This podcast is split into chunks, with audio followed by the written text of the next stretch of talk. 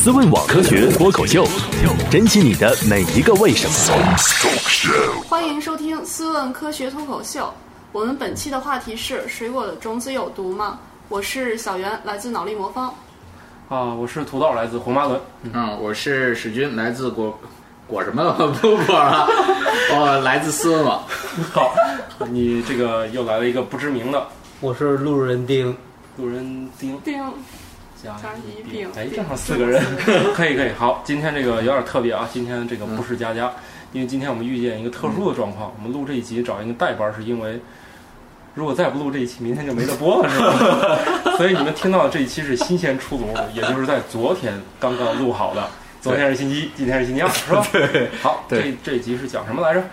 种子是吧？水果种子有有没有毒啊？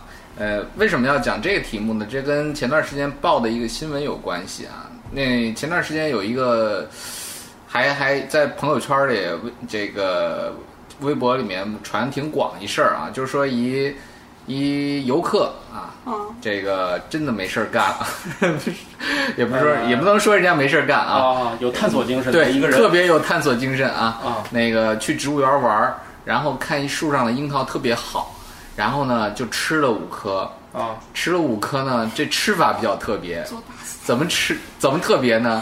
它这五颗啊，也不知道是来的不容易呢，还是怎么样。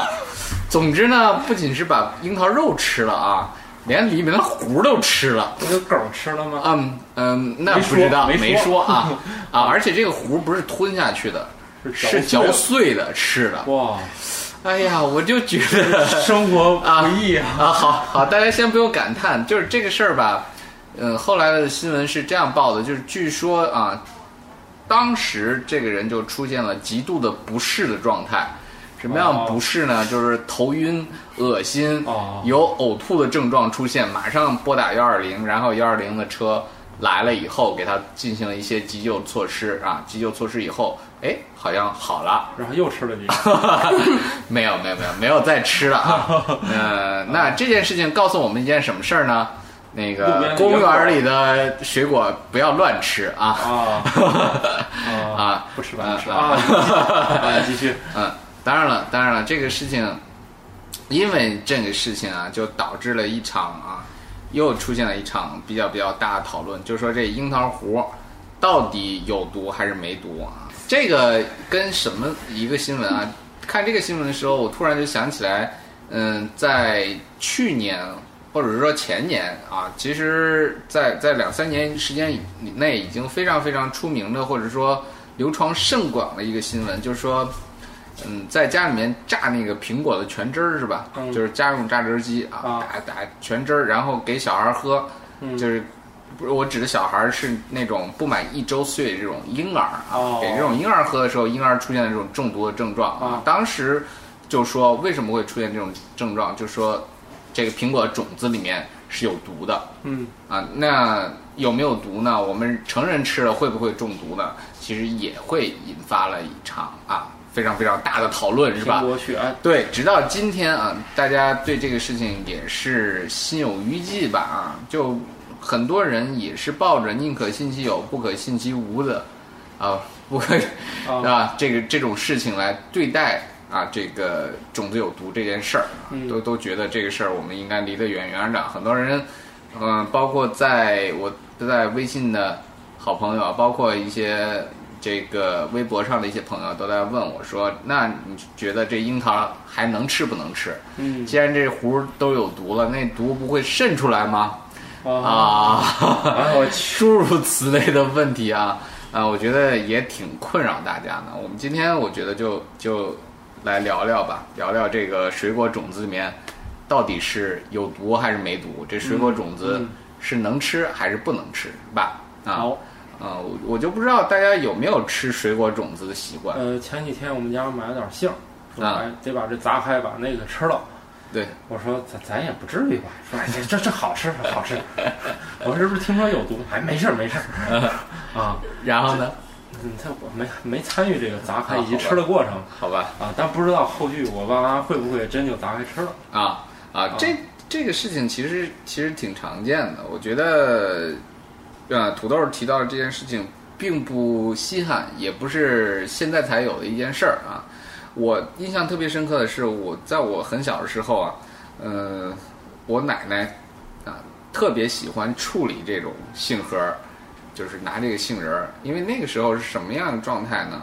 嗯，我我姑姑家有一个很大的一果园儿，那果园儿里面杏特别多啊，嗯呃但是有些杏不好吃，嗯。就是它本身特别酸，或者肉也比较薄，嗯。那就没人去收这些杏，那这些哦杏基本上就自然就脱落到地上，全都烂掉了。哦。啊，但是烂掉了呢，那个他们就会把这些杏核全都收集起来了。哦。啊，当时我印象特别深刻啊，一到这个六七月份儿啊，因为六七月份儿基本上就是杏已经过了这个季节啊，特别是七月份的时候，市场上已经没有新鲜杏了，但是这个时候会有很多的杏核，嗯这杏核拿来怎么办呢？我就特记得特别清楚，要帮奶奶来砸杏核，嗯，一麻袋，我去，一麻袋慢慢砸啊，今天砸一点儿，明天砸一点儿啊，就把这杏核全都砸砸开，然后把这杏仁儿拿出来。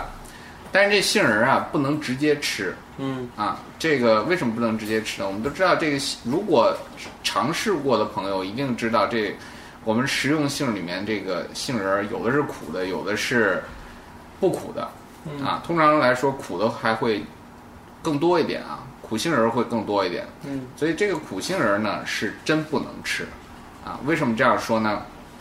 因为这个苦杏仁儿是有毒的，这是毫无疑问的啊。你要是吃吃多了，这个嗯就不说很多吧，啊，十几二十粒就可以让人中毒。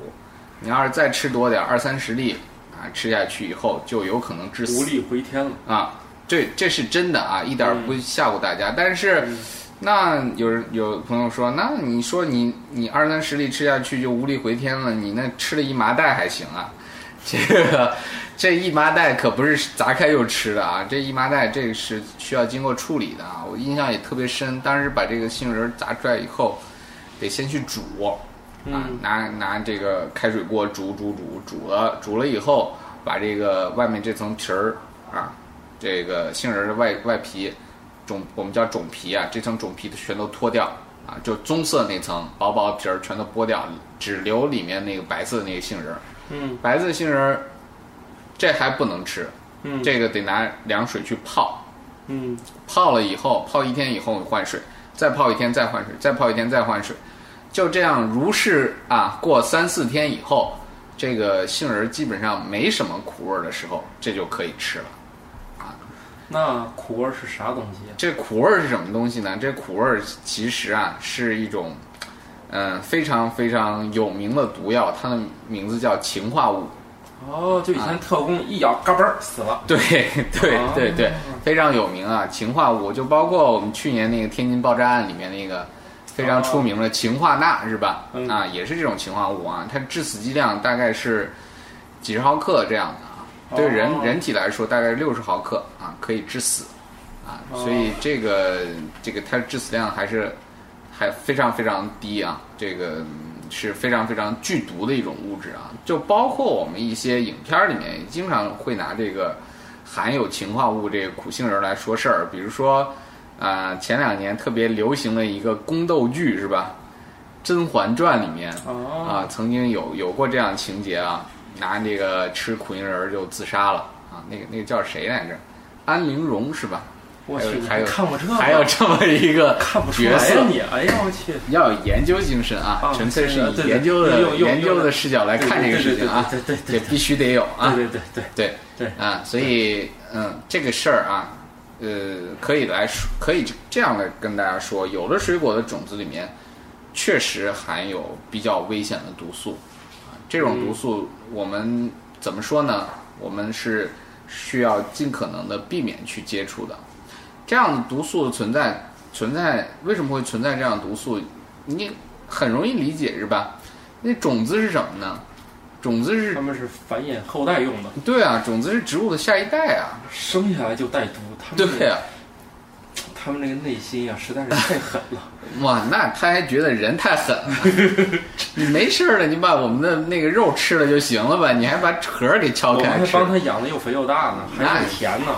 那你你这个植物不这样想啊，植物肯定想的，越难吃越好。嗯，对，也不叫越难吃越好，而是而是这个不感兴趣是对最好的。对对对，也不是说不感兴趣，它你对该感兴趣的地方感兴趣，对不该感兴趣的地方不要感兴趣、嗯啊，这是植物的一个生一个规则啊，包括人也是这样，是吧？嗯嗯，这个你不能说我我对对所有的事情啊，那有些有些禁忌的事情啊，还是不能不能随便感兴趣的，是吧？嗯啊，它是出于一种自我保护。当然了，嗯，刚才土豆提到一点，说植物人为人把它们养的又肥又大，其实这不是植物的本意，植物没没必要是吧？它希望那个东西长得不是肥很肥大，这样的话，你动物才可可能去尽可能多的哦去要不这吃这些东西，然后这个能量就消耗在这没用的事儿上。对啊，你吃吃尽可能多的，然后你你散播更多的种子，这对他们是更有利的，是吧？哦，啊，那你那个肉并不需要长太甜。，对你要是说一个一个那个果肉长得又大又肥又甜，那动物吃了一颗以后就歇了，那你你这植物就失败了，是吧？对你只用传一颗传一颗植物种子出去，完了，结束了，今年 啊，这个靠这一个果子，这个这个整个冬眠都解决了。好吧。你这个事情就就不是它的本意啊，嗯这个是存在很大的问题。所以植物实际上是把更多的营养都投放在了自己的后代的身上啊，但是这投放把营养投放在自己的身后代的身上，就会带来一个问题，带来什么问题呢？那还会有很多动物就喜欢这样的营养，就去专门吃。呃，这里面比较有代表性的就是很多像这个禾草类的这种植物，我们比较熟悉的像狗尾巴草是吧？实际上它也投投放了很多的资源在自己的种子身上，所以动物都喜欢吃去吃这样草籽儿。嗯啊，各种的草籽儿啊，包括一些像水稻啊、小麦啊，它们的祖先都是这个样子的啊。那人都喜欢去吃，那他们走的是另外一个策略，是吧？那我我就让你吃，你随便吃，反正我很多，你总不能全吃完啊，你总会剩下一些的啊。走的是一种数量的策略，嗯啊，就是生产很多很多的。这个当然每一个子粒它的营养可能都不会非常非常多，当然这不会非常非常多的话，会带来一个问题，什么问题呢？这将来这种子啊，要到了一个比较恶劣的条件下，它如果没有非常非常充足的能量的积累的话，那它可能很可能会碰到一些恶劣的环境的时候，它就撑不下去了。比如说在它发芽初期，突然啊来了一些特别的这种特别的逆境，比如说特别的低温的过程，或者说特别的一些干旱的过程，嗯，或者说特别的一些光照不足的这种过程，嗯那这可很可能就会影响到它的生存。那如果说你储备的营养足够的话，那你很可能会撑过这段时间啊嗯，不不会被影响。所以这个事情怎么说呢？都是事物都是有两面性的，你选择这边儿就选择不了那边儿。而广大的像水果种子这样子的这样子的一些果树呢，他们采取的策略就是我把我的种子就储备的特别特别的充足，就能量储备的特别特别充足啊。比如说刚才提到的杏仁儿，我们都是杏杏仁儿这个这个很大是吧？对啊，相对于一粒水稻来说，那大多了是吧？嗯啊，那它里面储存的营养，嗯，也远远高于这个一粒小麦、一粒水稻这样的种子。嗯那它存了这么多种，存存了这么多营养，那自然会有会有动物啊，对它们表示了极大的兴趣啊，啊，这个 逃不过的啊，是这一定会有动物对它们会产生极大的兴趣啊。嗯那这个时候怎么办？那、嗯不同的不同的这个植物，它们的策略也会是不一样的。比如说像核桃这样，那可能它本身就是也是采取了这种怎么说呢，广撒网的策略。我不、嗯没有什么毒，但是我产生很多很多的啊，量很大，你随便去吃，而且你可以搬到你的窝里去啊。嗯包括像像这个核桃、像栗子、像栗子这样的坚果，都会存在这样问题啊。你有很多很多，啊，他还希望这个松鼠帮他就是搬搬走啊嗯，搬走以后，这个松鼠有一个非常非常有意思的特性，或者说一习性，什么习性呢？它吃不了的东西，它会埋起来嗯啊，就就把这些种子全都埋起来了。埋起来以后啊然啊，后他们记性就忘好了，，对他们忘了以后啊，这个就就长出来幼苗了啊，啊就相当于异物播种了。啊，啊顺便也给他点吃的，对对对，顺便你还是给你点点吃的是吧？是这不能啊，对这事儿不能白干。嗯嗯，但是反过头来说啊，这个这杏儿也不是说完全没有给他们好处，是给好处了。那给什么好处？你果肉是给你的好处啊，是吧？外面这层果肉是给你好处啊，但是你果肉吃了以后，你别想着里面再吃了，是吧？啊，这这你不能所有都 都干掉是吧？啊那所以这个在种子这块儿就准备了这些有毒的物质。啊这个，并且啊，这有毒物质也跟外界实际上是隔绝的很开的。我们都知道那个杏核还挺硬的，嗯，那不是说你三下两下你就能把这个杏核给咬烂的啊。这个那牙口得多好，是吧？啊，这个像开开瓶器一样啊，这嗯这牙口没好不到那种程度，所以是是这样一个事情啊。相对来说，这个这个虽然它的核里面有毒，但是啊，它这个对我们人通常来说还是比较安全。嗯，还是属于人畜无害级别的，对对对，那我们我们继续说，就是有哪些是有毒的，是吧？啊，有毒的种子其实蛮多的。就水果 而言，嗯，蔷薇科的这一系列基本上都是有毒的。蔷薇科的哪些？其实就是我们比较熟悉的，像苹果啊、梨啊、桃啊、杏啊。啊，包括樱桃啊、李子啊，嗯啊，这些这些它们的种子里面或多或少都含有氰化物，啊，但是这个这些这些氰化物呢，它们的含量有高有低啊，嗯就是差别还挺大的。我们刚才说的杏仁儿其实是一个怎么说呢，比较极端的例子嗯啊。那怎么能感觉到啊？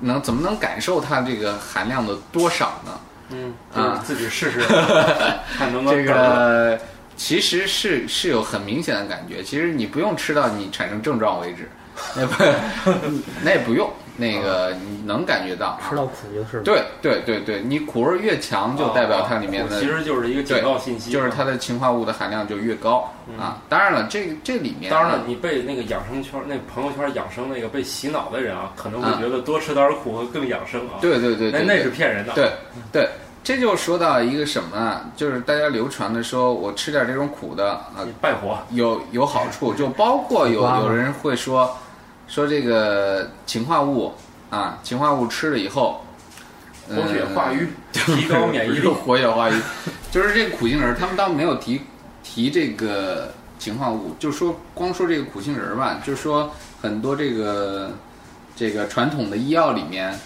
还会用这个药是吧？特别是一些止咳的方子里面啊啊，特别是止咳糖浆里面都会有这个苦杏仁儿这个成分。哦，这是没错的啊，这事儿是是真的存在的，而且它确实有镇咳的效果。嗯为什么呢？因为苦杏仁儿里面，我们刚才说了，它是氰化物的致死的原因和机理啊，一个是阻断这种细胞内的这个它的氧化还原的过程，简单来说就是让细胞这个提供能量的这个系统彻底崩溃了，这是一个。另外一个呢，就是抑制我们的呼吸中枢的活动。嗯啊，抑你想你抑制呼吸中枢了，你可不就不咳了吗？是，啊，你呼吸中你再量再大点儿就全抑制了，对对，如果控制不好量的话，那就完全停止 这就啊。都都抑制了。对，对，每次讲这个事儿的时候，我就觉得都会想起那个故事啊。当时我我那本书，我我那本书啊，当时那本呃郭书啊，植物学家的郭六大于银河系那本书做活动的时候啊，那个这本书的编辑啊，我们的好朋友罗兰说。呃，做一个什么样让人印象深刻的事情呢？我们就来现场检测一下这个杏仁里面的氰化物的含量。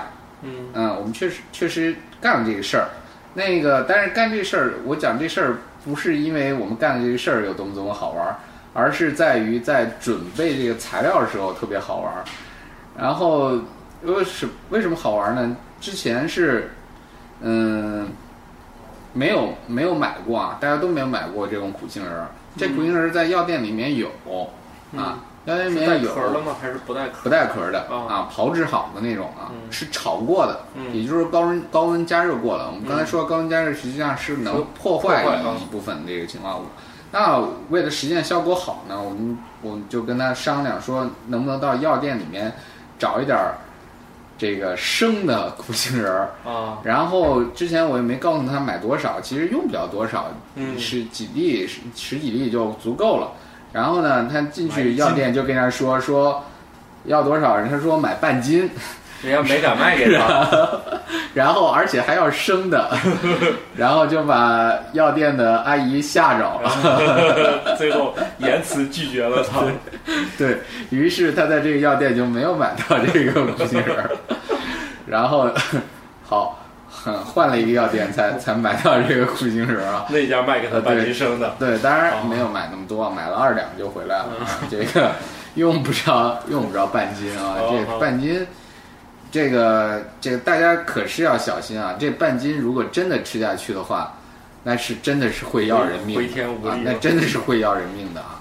这个一点都不一点都不开玩笑，这是很严肃的一事儿。好，那这是说杏仁儿啊，嗯杏仁儿刚才再说了，如果是说低剂量的杏仁儿会不会引发一些嘛问题？其实低剂量的杏仁儿也会引引发一些问题。嗯我记得在二零一四年的时候有一过一个新闻，就是说武汉一老太太就就相信啊，这个苦杏仁儿可以治病啊，这个可以治一些反正唉无法完全搞定的这种病就。是就是你会发现现代医学治不了的病，朋友圈都能治，对，然后们什么都能治。对对对，然后就然后就吃，然后开始吃，他也知道这个东西是有毒的，不能多吃，所以每天就吃十颗，然后然后就这样坚持，坚持坚持坚持，一直坚持了三个月，然后很不幸就就就没了，啊，这个就没有然后了啊，这个这事儿就告诉我们，其实。所谓的这个安全剂量啊，这是根据你的当时的身体状况啊，包括这个苦杏仁儿里面它具体的含量啊，这个等等等等因素啊，综合起来的一个一般的情况。那你不能说我我吃一个低剂量的，它就这个肯定没事儿。对，而且不会被身体吸收或者排的。它而且它有个这个问题，你你自然你你买来这每一批的肯定的含量可能也不是那么稳定吧。对对对，会有这样的差异。毒素还会累积。你要用带带有毒性的东西，你在医院真正实施那种大剂量就是超过常规用量的东西，是需要有人监视和指导下，就必须有药剂那一块儿配合去做那种超大剂量有毒的这种药物的治疗，这绝不是自己可以试的。对对，因为因为我媳妇是药剂的，他们是配合做这种治疗的，就是比常规用药高很多的那种。嗯如果你不小心用过了，人就过去了。对而而你用不到那个量，如果你只是用常规量的话，这个又不能解决这个病。对所以真正有危险的东西是需要有专业人士的这种监控下进行的。没错，没错，这就是一个非常非常特别的一件事儿啊，一定要注意。嗯，就且不说用量的事情了，我们说这个用量啊，嗯，刚才土豆所说的用量，实际上是在纯制剂的这种情况下来控制啊，这个还比较容易控制，我们是可控的。当然，你这个原料这种状态完全不可控制吧？对。啊，就跟说个最简单的，就是那辣椒，你买嗯这这看着长一样的品种，你今天买一批，明天买一批，还不一样辣呢。对对对对，这个差别是极大的啊！对一定要小心这些事情啊，千万千万不要说啊，我又从哪儿得到一个什么什么高血压的方子啊，我从哪儿得了一个糖尿病的方子，对，然后一超级偏方我去搞这事儿，对不起，这搞不出来哎，真不可用。就是你会发现，现在医生告诉你这个病不好办的时候，你的朋友圈给你的方全是假的。我们可以负责任的说，那些方全是骗人的。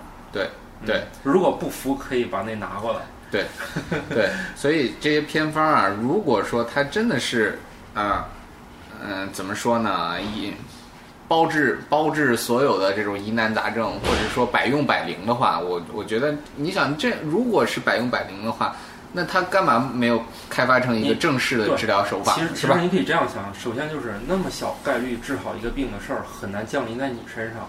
其次就是，如果这方真那么好用，呃，全世界那么多人也不可能没发现。对，这就是，然后可能某些你误打误撞的原因呢，你可能某些人服用了什么东西，他这个病恰好出现了转机，但放你身上真不一定灵。而且那个人他也不是因为这事儿，对，估计就是哎这几天挺好的，想想这两天吃了啥，哎，我吃了这个，就跟人说我吃这个吃好了。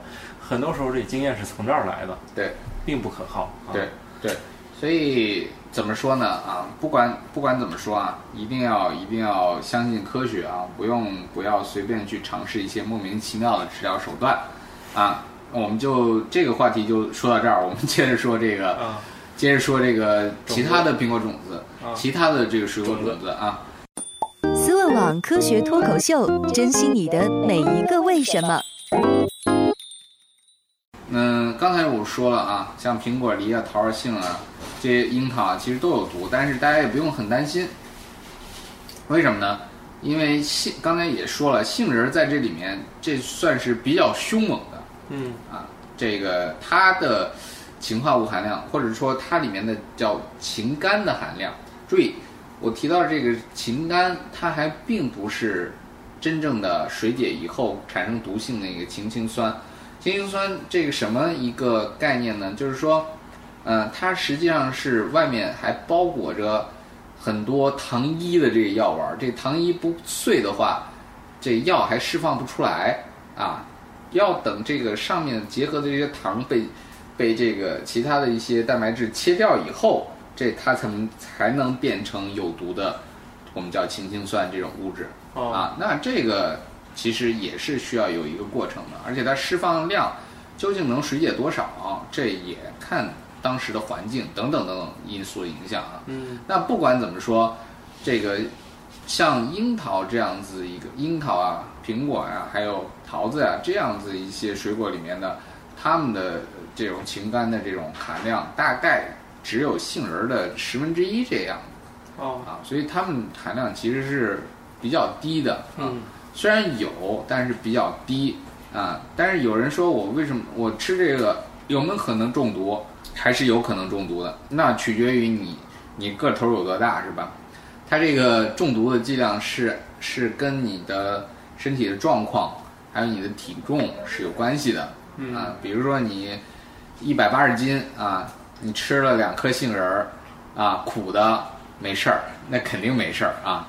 这个这不至于到那个出现明显症状这量，但是你要真敢把这两粒杏仁儿，要是被一个小婴儿啊，嗯，误食了，七八斤的一小婴儿误食了，这就是大事儿，是吧？嗯啊，这个是不一样的啊。那很多人说，那我全喝那个全苹果榨汁儿，那壶也打碎了，但是我喝了以后没反应，嗯也没感觉，是吧？嗯但是你要是真的喂给小婴儿，那他可能真的会出现反应，对啊，这是一个量的问题啊。嗯那我们就经常说的，在食品上任何脱离了剂量来谈这个安全或者是有益的这种事情，这都是耍流氓啊，嗯这是无意义的讨论。啊对，所以大家要要注意一下，就是它有没有是有的，嗯，但是能不能让人中毒，其实中毒的几率很小。对，但是你你得看放在谁身上是吧？对，但是还有一个非常非常重要的事情是什么呢？是这这个本身人家就一壶了，是吧？已经有一硬壳了，你干嘛费那个劲，非要把那个硬壳给搞开呢？嗯啊，这硬壳就告诉你，这里面的东西其实是嗯不好碰的啊，这个不不能随便碰，就跟那个秦始皇陵一样，是吧？啊，我们都知道在那儿埋着呢，但是这个这个不能随便碰，是吧？这个我们都知道，这里面存在着很大的风险，还有很大的这种危险在里面啊。他已经很明白的告诉你，这事儿是不能碰的。但让动物吃的这部分，也有很明显的信号，是吧？又香又甜又多汁儿。嗯啊，你肯肯定可以去吃啊，这是这样的一个非常非常简单的道理、对啊，，就是人实在是太狠了。就是什么都想吃完是吧？啊，这个不，这也是对食物的尊重。对，这不叫对食物的尊重啊，你懒啊？这个 对食物的尊重是，太好奇对了对对对，这是非常过于好奇了啊！这个、嗯一定要一定要一定要注意啊！这个并不是说植物所有部位啊，我们都可以去啊，没有毫无风险的去食用的。其实这个时候就要自己注意，怎么说呢？这个到底到底哪一块儿可以吃，哪块儿不可以吃？另外一个啊，还是要怎么说呢？相信自己的舌头。嗯，什么叫相信自己舌头呢？你舌头感觉好吃的啊，通常都是对我们身体有益的；你舌头感觉很抗拒的，那通常都是有害的。比如说很明显的，我们都好甜，是吧？人天生都好甜，这是对我们身体有益的。但是人对苦味儿是天生抗拒的，嗯啊，那这苦味儿这事儿啊，除了迫不得已，我们吃药的时候，哎，医生明确知道这药虽然你对你的身体可能还有也有一定副作用，但是它可以治好你的病啊，这是可以吃。但是像食物里面的苦味儿啊，真的是不建议大家随便去吃。我记得我们在前面的节目中也讨论过这个个问题苦啊，啊，对，要不要去吃苦？其实这苦味儿啊，都通常代表一些有很有风险的事情啊，大家不要不要随意去触碰这个事，情。虽然我们之前说过，不过今天可以重复一下，那玩意儿不败火。啊对对对对对，真的没有什么火可败啊！你要是吃太多的话，你就没火了。啊，这凉个凉透直接就凉到底了啊！这个是非常可怕的一件事情啊，一定一定要重视或者注意这件事情啊。那、嗯话说回来，刚才说了这么多啊，这个有毒的种子，那樱桃呢？那樱桃的这个核呢，有没有毒？有的啊，这个能不能让人中毒？能。那怎么能让人中毒呢？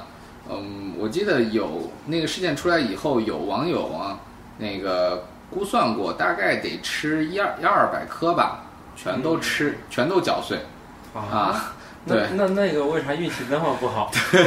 所那以你看个原料级别的东西这事儿说不来的是吧？他没准哪一颗它就这么长。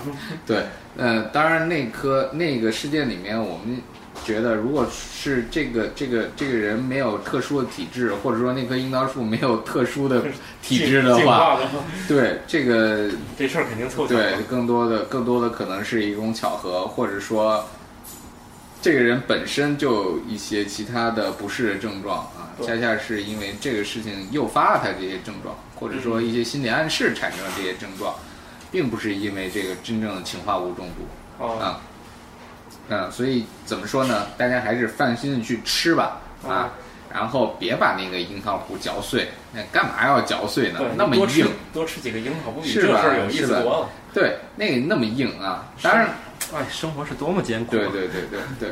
最后最后跟大家也说一下啊，其实并不是所有的这个水果种子都不能吃啊，其实有些水果种子挺好吃的，草莓的，呃，好吧，草莓的可以吃啊，草莓，但是草莓你不会细嚼是吧？嗯草莓的种子你你不会细细的去嚼啊，每粒都嚼碎，挺麻烦，的啊。还有那个那个菠萝蜜的种子，啊，对，菠萝蜜的种子是非常好吃的一种种子啊，我们都吃吃那个菠萝蜜，菠萝蜜是什么呢？长得跟榴莲似的，没有榴莲那么大的刺儿啊。虽然它们长得很像，但是不是一家子啊。重点我们不说这个啊，我们重点说的是 植物学家就喜欢分类。对，重点我们说的是它的种子其实也蛮好吃的啊。那个我们都知道，这个菠萝蜜在我们北方的话卖的还挺贵的是的，啊。你要去云南吃，那就 菜市场随手买一个回来吃好几天，对，在菜市场啊，十几块钱、二十块钱就拎一大巨大一个，一帮啊人能吃三天。对，但是在北京的话，你看这样差不多二十块钱只能买五六克五六个果瓣儿吧五六，差不多五六小个儿。人家是十五块钱买一整个，对对对对，这个差别极大。嗯那这个时候呢，你吃完以后算飞，机票钱，对那你不管这样，你吃完以后就别，既然这么贵嘛，啊，咱就把那里面煮了吃。对对，那个种子实际上是可以煮着吃的，煮的那个感觉特别像吃那个大的芸豆那种感觉啊，哦煮了吃了以后，煮熟以后啊，很简单，就剥出来以后洗一洗，洗一洗，然后再就用清水一煮，稍微加点盐啊，吃的时候就感觉就和吃大的芸豆那种感觉差不多。哦啊，非常有意思一种果子，呃，也是非常有意思的种子。另外呢，呃，跟它相近的这个榴莲的这个种子，其实也是可以吃的啊。你把它煮一煮以后，也是有这种啊，类似于这个大的芸豆和花生的这样子一些口感啊哦，这个也是可以吃的啊。嗯这个通常来说，这么大的种子。我们很多人都完全就扔了，什么也也没有留下。因为我们平常也不吃啊对樱桃的种子，对对，也不想着吃这个好吧。好吧，那这个这个种子是可以吃的啊，没有问题。呃，另外呢，再跟大家说一个，呃，最后说一个，有的种子虽然不能吃，但是它会很好玩儿啊。这个比如说火龙果的种子啊，虽然火龙果我们很少有见到当黑芝麻卖。对，很少有人挑那个种子出来出来吃，是吧？啊，那也懒得挑了那么多，但是你挑一些出来以后，嗯，也挺好玩的。那个可以去做一些小的盆栽，啊，这火龙果的种子很容易发芽，啊，哦发芽以后长得还挺可爱的，啊，这个非常萌萌的这种多肉的这种，特别是适合那些喜欢多肉植物的朋友啊，长得特别萌，而且它发芽非常非常容易。嗯，我们就把这个火龙果种子弄出来以后，把它漂洗干净，漂洗干净，然后放在这种湿沙上面，或者说一些湿的这种，甚至湿的纱布上面，它都可以发芽啊。当然，如果说就远期来养的话，我们放在一些这个土壤湿的这种培养土上，就能长出来这个火龙果的小苗啊，非常有意思啊。当然了。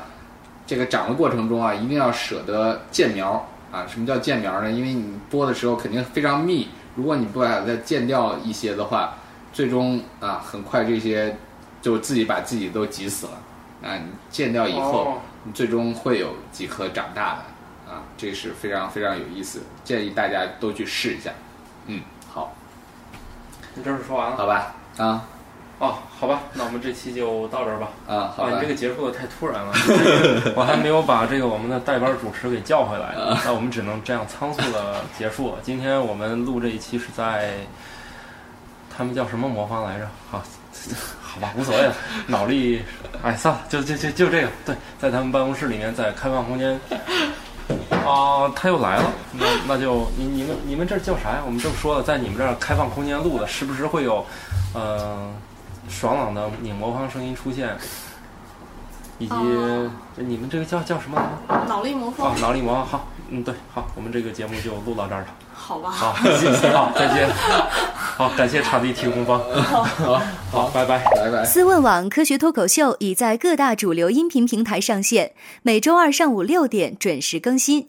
可在微博和微信公众号搜索“科学脱口秀”与我们留言互动，也可以加入我们的 QQ 群幺三六六幺零幺八三。在 Podcast 上的评论盖楼每新增五百条，会放出某主播或嘉宾特别节目，期待你们的努力。刚巴爹！如果想确保留言被念到，可打赏任意金额到我们支付宝账号“科学脱口秀全拼 ”at gmail.com。如果你想和主播们前往地球上最生机勃勃的地方一起旅行，请在微信公众平台账号搜索“思问网”三个字并关注。